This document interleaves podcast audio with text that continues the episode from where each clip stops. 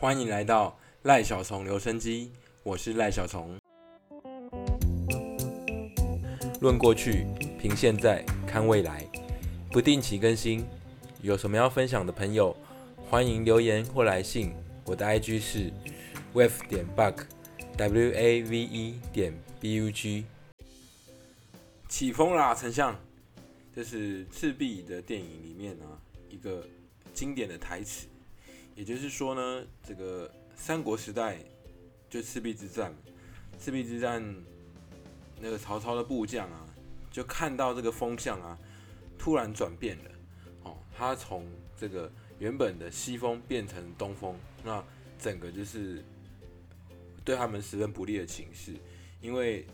大火就会照着风向去烧，那他们原本预计要进攻的方向呢，反而是如果敌军放火，就会烧毁他们的船队。这就是一个风向的故事。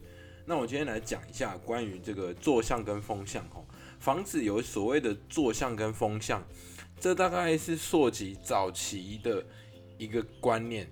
那现在来说，我倒不觉得这个风向是有太多风水的问题。但是是跟生活的息息相关，是比较重要的一个说法。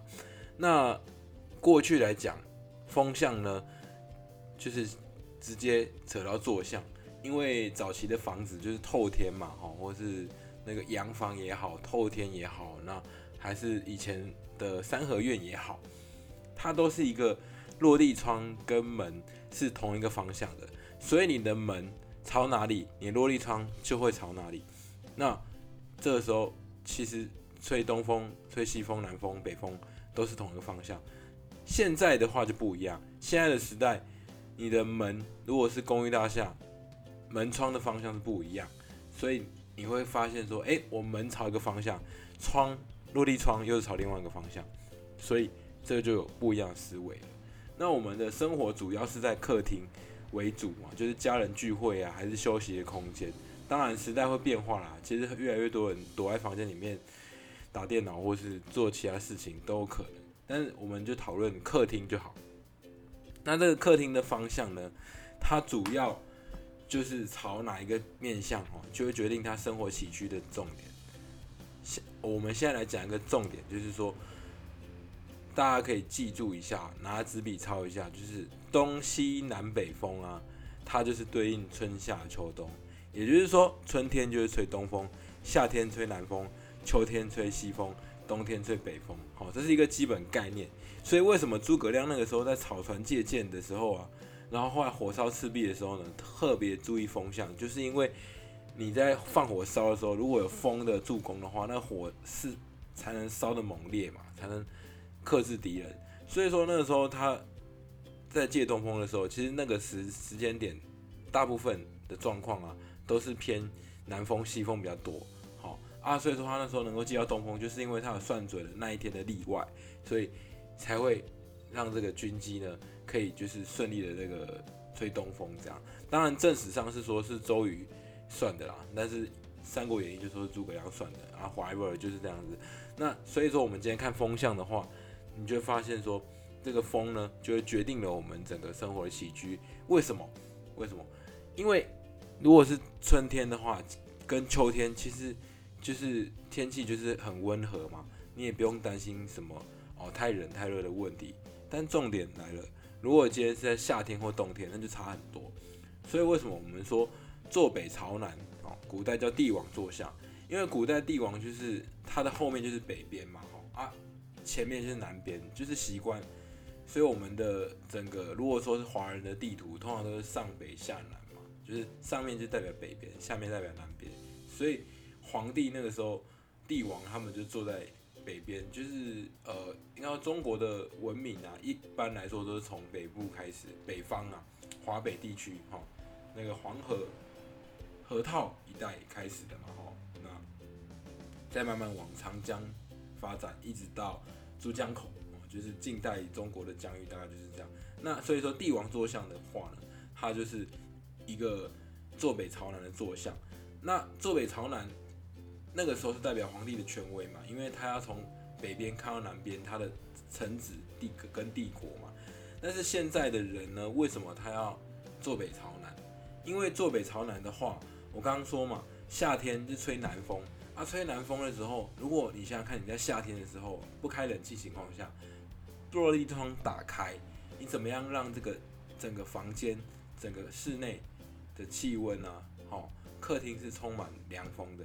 那如果是坐向是朝南边的话，南风徐徐吹进来，你就会觉得蛮凉的。所以很多人就号称他的房子可以不开冷气。当然现在因为气候暖化啦，所以你说不开冷气，我个人是觉得还是有点热啊。但是你会发现，其实它开冷气的时间点跟其他坐向的房子相对的减少很多，它就不用这么一整个夏天。台湾的夏天，大家可能体感的热度就会长达六个月到八个月不等，你就觉得那段时间都很热哦，是这样子的。所以说，那朝南的话呢，你就可以让这个徐徐的南风吹进来。啊，如果是你是朝北边的话呢？北边的话是刚刚讲到，冬天的话吹北风，所以你在冬天的时候，北风吹进来，你就会感到一丝凉意。其实应该是非常冷，因为冬天的时候，如果你的对面又没有邻居帮你挡风的话，直接灌风进来，灌到北边，其实真的会冷哦。因为我自己从事房仲业十几年，其实每一种坐向房子我尝试去住过。那你真的觉得开口向北风，就是落地窗向北的房子啊？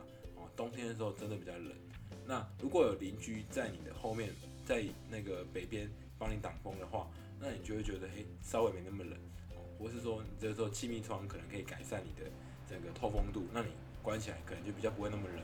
那有些人喜欢用一些暖炉啊，或是电热毯，那都是一些加强的配备哦。在什么都没有的情况下，其实朝北的房子一定是比较冷的，在冬天。那我们继续讲到朝东跟朝西。朝东的话，有人会比较喜欢的是，呃，它的日出哦，日出东方嘛，哦，太阳从东边升起，西边落下。所以早上的时候呢，如果太阳升起的时候，你会觉得，哎，一天的开始。很多人喜欢这种感觉，我也是蛮喜欢的，因为我也是属于就是晨间会早起的人啊。所以，但是有些人会觉得夏天呢，我如果休假，一大早太阳就东边就出来叫我起床，其实也会蛮不爽的。这个时候，你就要透过窗帘啊。去改善它的整个光度，但是朝东的房子还好。但如果你是朝西的房子呢，就会觉得夏天非常热，因为夏天西晒，你从太阳从那个呃东边升起，西边落下的时候，其实西晒在下午的一两点哈，一直到四五点的时候，如果你直射西边的落地窗，好，你的客厅的话，你就会觉得非常的热，热到你真的觉得很难过，会觉得说哇，怎么那么热？哦这个时候呢，就是冷气就发挥它的功能了。那我常常觉得说，我们觉得说会不会热啊？到底跟顶楼有没有关系？跟西晒有没有关系？其实以台湾来说哈，如果你都市化程度已经到这么高，很大家都可以住到很高楼层，都不只是一二三四楼的话，哦，或是透天的话，其实越高楼层通风是越好的。那把你的窗户都打开，让它通风对流。所以这个时候，如果你的窗户呢有开刚好开一南一北，或是说开一东一西的话，它就比较容易对流，就比较不会那么热。啊，相对的，如果你都没有开，你都只是用这个应用这个靠冷气啊去让它凉的话，其实冷气也会要开很低的度数才会觉得凉。哦，所以这个终终结以上的重点就是，哦，东西南北就是吹这个春夏秋冬的风的话。它的排序是春夏秋冬，搭配的是东南西北，哦，转一圈，你就用那个圆圈转一圈，你就知道它的风的对应方向。所以说夏天呢，你就可以知道说这个会不会太热嘛。所以说我们说，你如果朝南的房子夏天会比较凉，朝北的房子冬天会比较冷，那朝西的房子呢，可能会有略微西晒的问题。那也不是所有朝西的房子都会有，就是西晒很严重的问题啊。因为我刚刚讲的，如果邻居有帮你挡的话，你就是会有这个好处，得到他的庇荫嘛，对不对？就是说他在你的西边，那他帮你挡这个西西边的这个西晒，那你这个间就比较不会那么热啊。如果在北边，他帮你挡北风，你就比较不会这么冷。但是它如果在南边帮你挡南风的话，那就挡掉你的好处啦，你的凉风就会被它先吹走了，这样。所以这个都没有一个标准的说法，重点是还是自己对这个房子啊，对这你要住的地方啊，那个在意的程度啊。好，那这个是一个基本，因为我们人生活在这个房子里面的话，就是希望它能够凉爽啊，能够冬天能够温暖。好，那所以说这个坐向呢，大概就是这样的一个思维。那当然，这个还牵扯到楼层的高低跟你的邻居的那个排法哦。这个的话，陆续我们以后有机会再跟大家谈。所以今天大家谈风向的部分呢，就是讲到这里。好，那有机会的话呢，我们再讨论其他的项目吧。谢谢大家。那本集呢，还是一样由赖小虫房产笔记赞助播出。他是一个粉丝专业，就是有讲我的房地产的各种经历，还有就是。一些全国性的消息，经济面也好，那地方上地方上的话，就是以台中为主。好，谢谢大家收听，谢谢。